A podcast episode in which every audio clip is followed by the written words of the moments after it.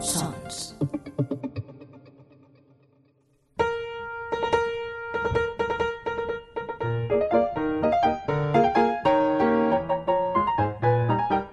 Librorum.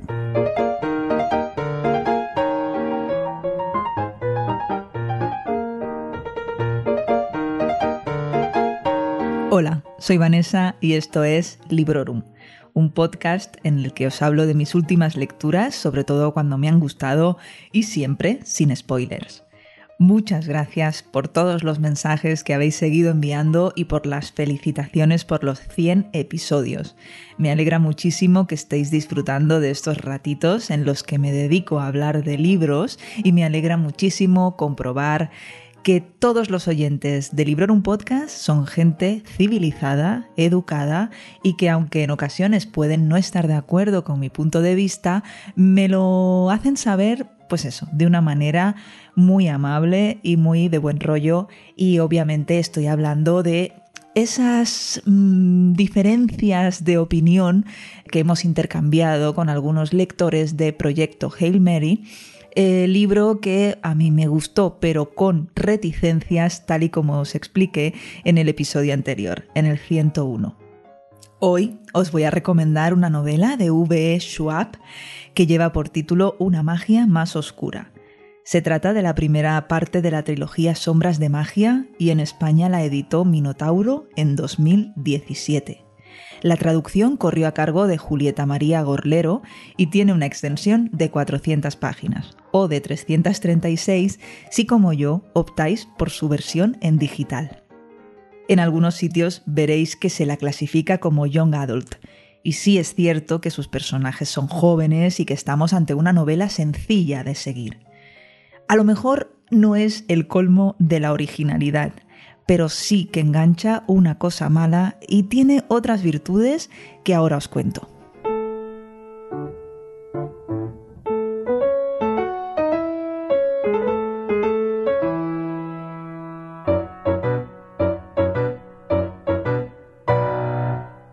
Estamos en Londres, una ciudad mágica que conecta varias realidades alternativas. Existe el Londres gris, que no tiene magia, y después están el blanco, el rojo y el negro, donde la magia es conocida como una realidad por sus habitantes. Desde hace muchos años, las puertas entre el Londres sin magia y los Londres con magia están cerradas. Solo unos seres con habilidades especiales, que son los magos viajeros, que se lo podrían haber currado un poco más con el nombre, sí, en fin, eh, solo los magos viajeros pueden moverse entre estos mundos. Kel es el protagonista de esta historia y es uno de estos seres mágicos. Su casa está en el Londres rojo y su trabajo es hacer de mensajero entre sus reyes y los del Londres blanco, donde las cosas no son tan bonitas ni se vive tan bien como en su ciudad. Pero que él es un personaje inquieto que no se conforma con su trabajo de cartero, sino que además ejerce de contrabandista entre las zonas con magia y el Londres gris, donde la magia no es más que un mito y es objetivo de coleccionistas y de aspirantes a mago. Por supuesto, esta afición de Kell es el kit de la cuestión, lo que acarrea consecuencias, lo que hace entrar a otro personaje en escena y lo que representa el disparo de salida para la acción. Tras unas páginas introductorias, pero que no se hacen aburridas, Kell conoce a Delilah, una ladrona del Londres gris y sus destinos se unen a través de un peligroso objeto que encierra una magia oscura, mucho más oscura de lo que sería deseable. Como veis, estamos ante una historia de fantasía sobre magia pura y dura. Una historia ideal para desconectar del mundo que te rodea, para evadirte, para entretenerte, para no pensar durante un rato. Lo que yo no esperaba es que esta novela me dejase algo de pozo y que días o semanas después de haberla terminado de leer me asaltasen recuerdos de escenas leídas en sus páginas. Por eso, y a pesar de que cuando la estaba leyendo no tenía claro, no consideraba que fuese una novela a la que dedicarle un episodio entero de Librorum, al final me he animado a hacerlo.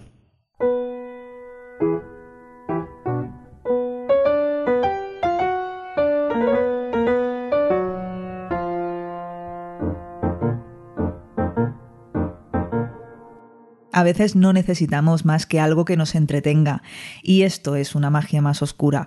Un pasapáginas con una aventura concreta, vivida por unos personajes concretos, en un universo inventado.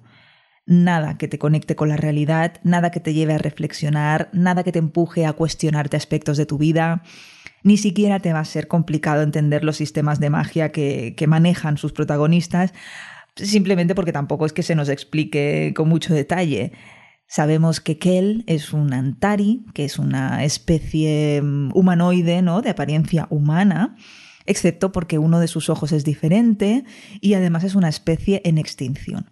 Pero no sabemos cómo funciona, ni, ni, ni eso, ni cómo funciona su magia. Así que cuanto antes asumas esto y antes te olvides de Brandon Sanderson y sus elaboradísimos sistemas de magia, antes vas a empezar a disfrutar de esta historia. Quizá ahora que lo pienso, sí que a esta novela le falta elaboración. Y ya no solo en, esto de los sistemas de magia, sino en la construcción de mundos y también en, la, en el desarrollo de personajes. Por ejemplo, yo no sabría deciros a ciencia cierta en qué punto está la evolución de la tecnología en cada uno de los Londres.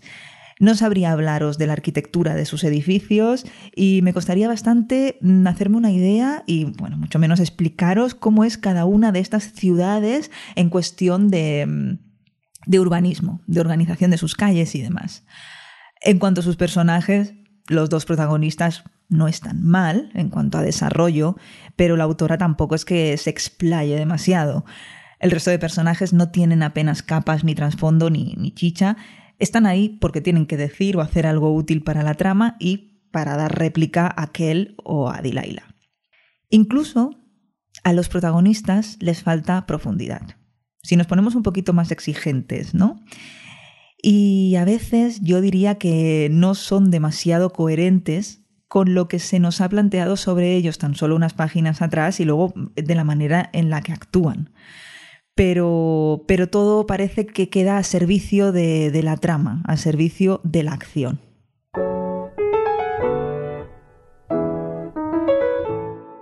Entonces, ¿por qué me ha gustado?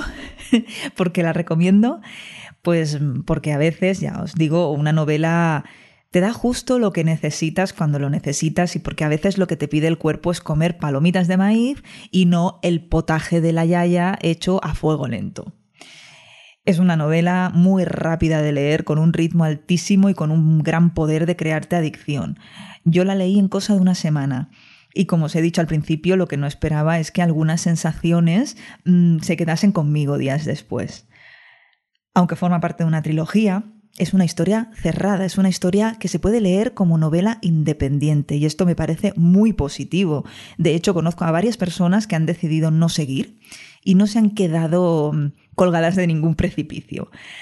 Lo que sí tengo entendido es que si se lee el segundo libro, ya la lectura del tercero sí que te la pide el cuerpo. Y lo que también ha llegado a mi conocimiento es que el tercer libro es algo peor que los dos primeros. Así que todavía me tengo que pensar si voy a seguir o no voy a seguir. Y se me olvidaba, hay una historia de amor. Pero es muy light, muy, muy, pero que muy light demasiado. Así que si os animáis a leer una magia más oscura, no lo hagáis por esto, hacedlo por otra de las razones que os he dado en este episodio del podcast, como el ritmo, el entretenimiento que te proporciona o, o bueno, esa capacidad que tiene para hacer que te vadas de las cosas del día a día. Pero no acudáis a ella buscando romance.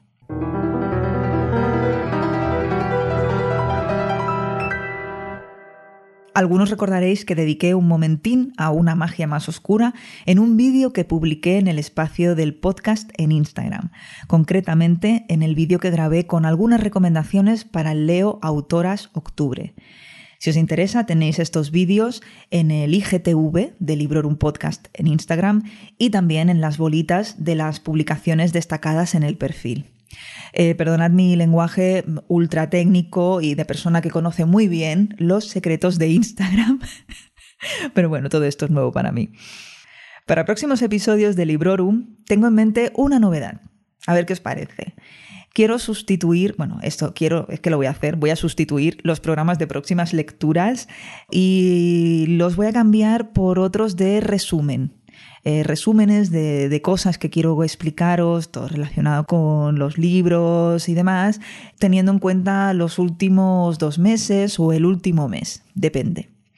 He pensado en agruparlos con el nombre de epílogo, no sé qué os parecerá, y bueno, ¿por qué lo hago? ¿Por qué hago esta sustitución de próximas lecturas por resúmenes? Pues porque casi nunca sigo lo que me propongo en los, en los episodios de próximas lecturas y me parece pues un poquito tonto seguir seguir como planteándome qué voy a leer, haciéndome mis listas y demás, cuando es que luego no hago caso, siempre se cuelan otros libros, salen novedades, colaboraciones, en fin que, esta es mi idea y espero que, os parezca bien.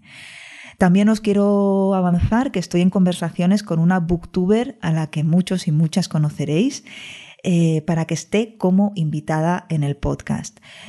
No solo porque es una mujer maravillosa que me cae fenomenal, sino porque acaba de publicar una novela. Ahí os dejo la pista y ahí os dejo el anzuelo y ya os iremos contando. Por ahora no voy a decir nada más, solo que os doy las gracias por estar ahí, por ser tan amables con vuestros mensajes y os recomiendo que paséis por la web de sons.red, no solo para tener más información sobre Librorum y links a las redes sociales y a otros podcasts la más de interesantes, sino porque además hemos cambiado el diseño de la página web y ha quedado guapísima. Y esto es todo amigos. Hasta pronto y felices lecturas. Acabas de escuchar Librorum, un podcast alojado en Sons, red de podcasts. Encuentra mucha más información de este episodio en nuestra página web, sons.red barra Librorum.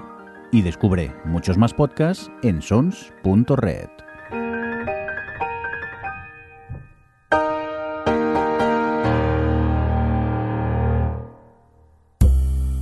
¿Te gusta la novela negra? Adéntrate en el Rincón Criminal un podcast de José Antonio Algarra en el que te habla de sus autores y personajes favoritos del género negro. Un podcast confidencial y solo para tus oídos. Encuéntranos en sons.red barra el rincón criminal.